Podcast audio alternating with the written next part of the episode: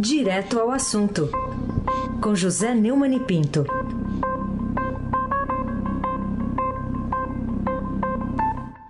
Oi, Neumani, bom dia. Bom dia, Raíssen Abaqui, Carolina Ercolim. Bom dia.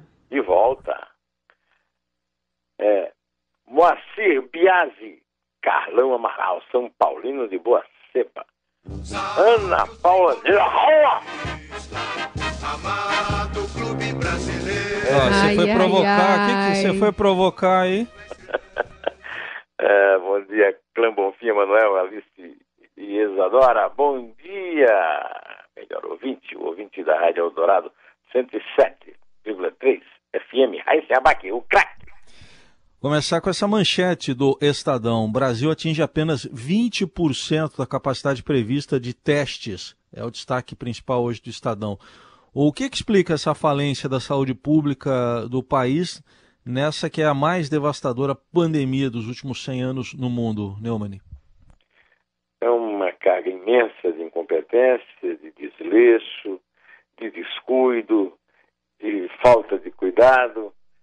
Quatro meses de pandemia no país, sucessivas afirmações de dois ministros de verdade um ministro provisório de que eh, ia realizar testagem em massa, que foi o que deu certo no combate à, à Covid, onde ele deu certo, como por exemplo na Coreia do Sul. Aí o Brasil só atingiu 20% da capacidade de exames previstos para o período de pico. Além de distribuir menos testes do que o projetado, o governo Jair Bolsonaro tem feito entregas de kits incompletos, sem um dos reagentes essenciais para processar as amostras, segundo a Secretaria de Saúde, afirmaram o Estadão na reportagem que dou manchete hoje na primeira página do jornal. O Ministério diz já ter iniciado a compra de 15 milhões de unidades do reagente em falta e culpa a escassez global de insumos como entrave para a ampliação do diagnóstico. Pelo amor de Deus. Aí, aí o ministro Gilmar está errado quando falou em genocídio. Esse governo Bolsonaro realmente é o fim da picada. Como é que continua? Como ninguém toma conta? Os brasileiros morrendo, segundo pior caso, né, número de casos, de óbitos, só perto dos Estados Unidos, que também é, são vítimas de um governo indecente do Donald Trump, que se diz, né? O Bolsonaro diz que é grande amigo dele, né? O Ministério só tem enviado aos estados reações usadas em etapas seguintes da análise. né? Após a extração, é preciso realizar a transcrição do RNA em DNA e ampliação do material, amplificação do material genético obtido. Fim da picada. Fim da picada. Meu amigo Raíssa Abac. Pois bem, Carolina Ercolim, tintim por tintim, Eu queria saber o seguinte: que razão tem o ministro do Supremo Gilmar Mendes para avaliar uma ação ali do Exército Nacional do Combate à Covid com uma palavra pesada como genocídio, né, que lembra momentos trágicos aí da história da humanidade como o nazismo? genocídio lembra, nazismo lembra Pol Pot em Camboja, né?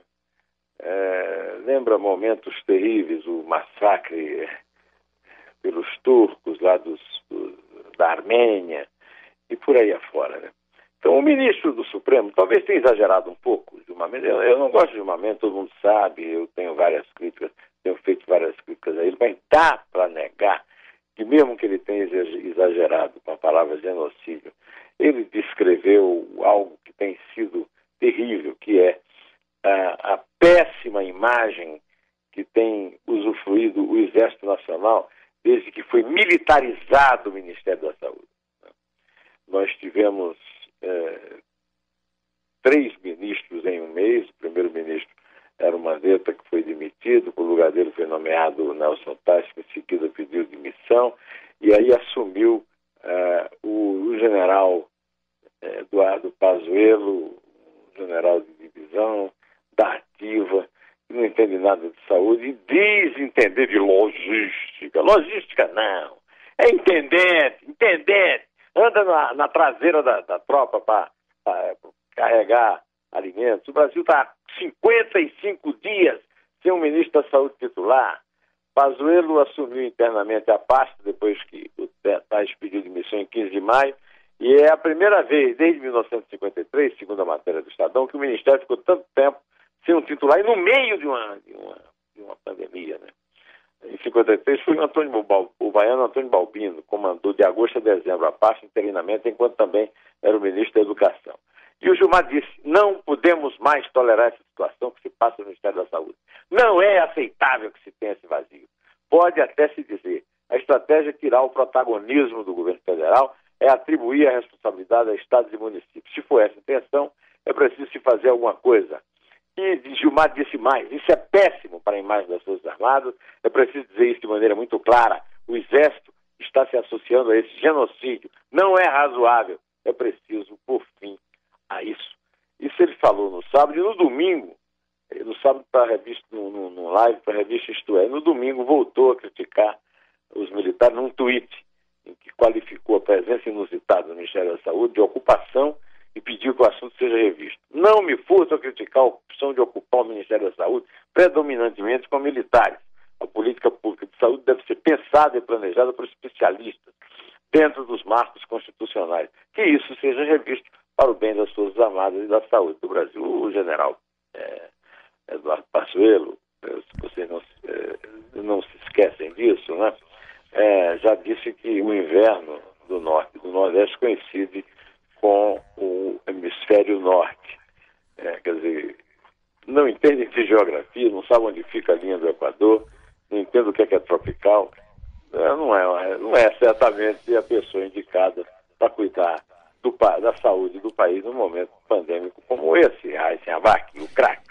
Bom, mas ainda desdobrando esse assunto, o ministro aí, o Azevedo, avalia a reação a Gilmar por fala de genocídio. Então é o título até da repercussão dessa reportagem, chamada de primeira página no Estadão. Você acha que a nota oficial do ministro da Defesa e do governo Bolsonaro ficou à altura dessa crítica do ministro Gilmar? Chamada primeira página de respeito a uma notícia que saiu dizendo que o ministro da Defesa, o general Fernando Azevedo Silva, disse que estava indignado com o que ele considera serem acusações levianas do ministro do Supremo. Quais são as acusações levianas? O, o ministro, o general que está na interinidade é a pessoa certa para ser o ministro da Saúde, o Ministério da Defesa acha isso. O Ministério da, da Defesa não acha que o general tinha que estar cuidando da intendência, que é o assunto que ele entende. É, sem nós termos um país sem ter a menor e diante da, da, da realidade que foi descrita uh, na manchete do Estadão hoje, o general tinha mais era que ter calado, em vez de ter soltado uma nota oficial é, em que o Ministério da Defesa afirmou que as Forças Armadas atuam diretamente no combate ao novo coronavírus por meio da operação Covid-19 cujos resultados mostram que a operação está atingindo os objetivos a que se propõe e reforçou os compromissos com a saúde e com o bem-estar de todos os brasileiros do norte a sul do país. Será que esse general que acompanhou o Bolsonaro e disse que estava fazendo segurança no helicóptero sobrevoando eh, manifestações antidemocráticas, será que esse general não lê as notícias?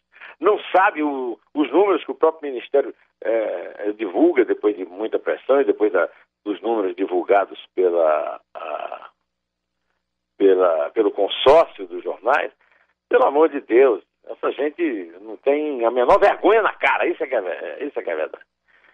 É Carolina Corim, tintim por tintim. E o que, que, você acha agora dessa versão Ricardo Salles Paz e Amor? Paz e Amor, é? É mesmo? É. Carlos Ah, ele tá querendo, querendo dialogar agora. É um né? né? Lembra dele? Vamos aproveitar aí a pandemia e vamos passar a boiada. É, aí o mundo todo aplaudiu, né? Aplaudiu. Só que não, só que não, né? Agora, o, o, a editoria da economia do Estadão está publicando uma entrevista que ele deu a Mônica Escaramuço, é, em que ele, como diz a, a, a autora no, no, na abertura da entrevista pergunta e resposta, num tom menos, bem menos beligerante, está disposto a dialogar com as empresas brasileiras e investidores externos para buscar soluções conjuntas para a questão ambiental. Aí faz o que com a boiada, né, Carolina? O que que faz com a boiada passando, é, passando por cima é, do desmatamento? É, não tem que dialogar nada com ninguém, tem que trabalhar para que não haja o absurdo que é é, o, o, o, presidente Bolsonaro está promovendo a entrada de é, é, garimpeiros ilegais em terra Yanomami, e, em um desmatamento que já é criminoso há muito tempo, muito mais criminoso agora, é, esse ministro, no, tom menos beligerante dele, é mais cínico do que o beligerante. Aliás, ele está tá, tá sob é, vigilância aí, está todo mundo pedindo a admissão dele, já era o que devia ter sido feito.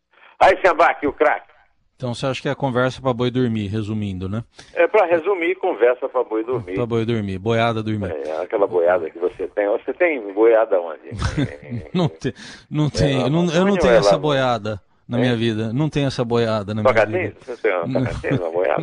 não, não tenho, não. Só a única que eu tenho está no leite de caixinha lá que eu bebo todo dia. Ô, ô Neumann, é, outra manchete do dia aqui. Bolsonaro prepara a recriação do Ministério da Segurança para agradar policiais. Está em destaque aqui no portal do Estadão agora essa notícia.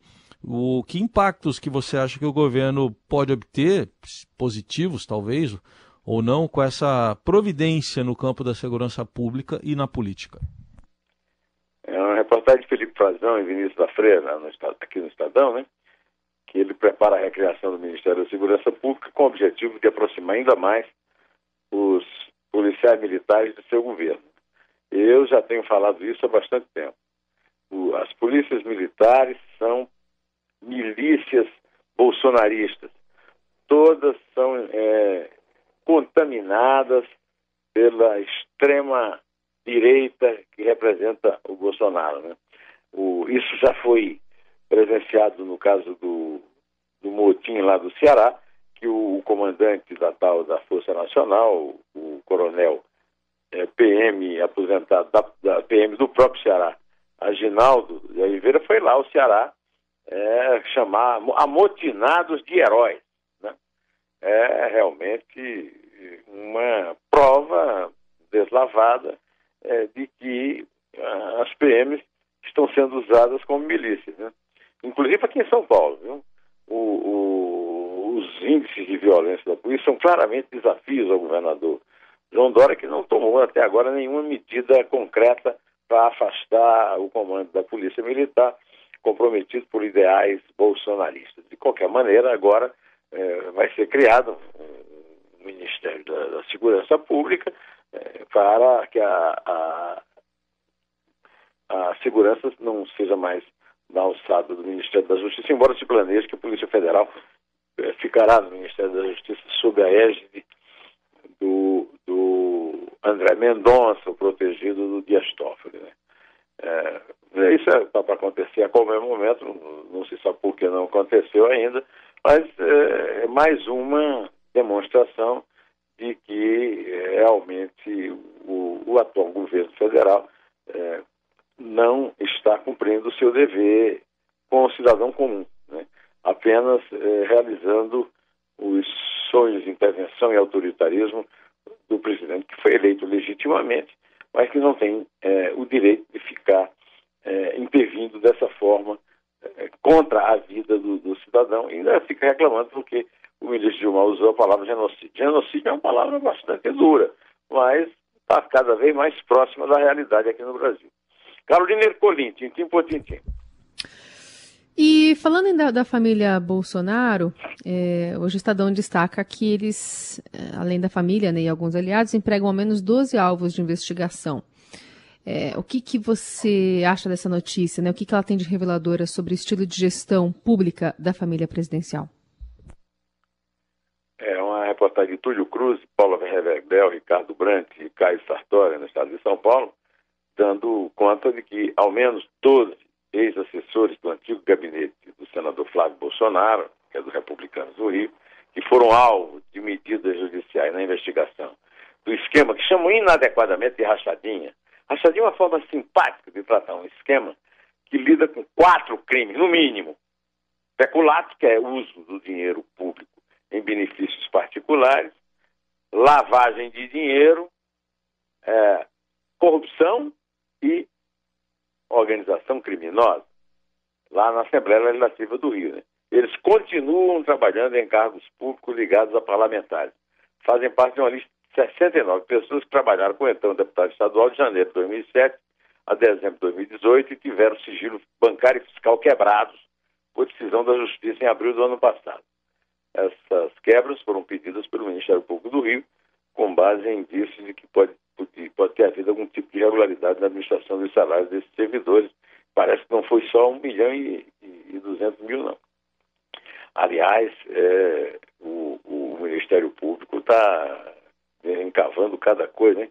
O Fantástico na Globo deu ontem que o capitão Adriano, que foi assassinado em Esplanada, na Bahia, numa clara queima de arquivo, junto com Fabrício Queiroz, que foi solto por obra e graça e desgraça, aliás, do ministro João Otávio de Noronha, participaram do assassinato de um, é, na Cidade de Deus, de um, de um rapaz chamado Anderson, cujo inquérito está engavetado na delegacia de Taquaral, onde mora o Fabrício, onde está lá com a mulher que é foragida, era foragida da justiça e da polícia e foi, é, mereceu o prêmio do Noronha de uma prisão é, domiciliar, o que na prática significa prisão nenhuma. Né? Então, vamos ver se agora o, o Ministério Público desenterra, desengaveta essa, essa, esse inquérito do assassinato do Anderson pela dupla Fabrício e Adriano, e aí se revela de vez as ligações do Fabrício com a milícia eh, e com o escritório do crime. Bom, é isso aí. Carolina, vamos contar? Bem-vinda de volta. Vamos lá, obrigada. É três. É dois.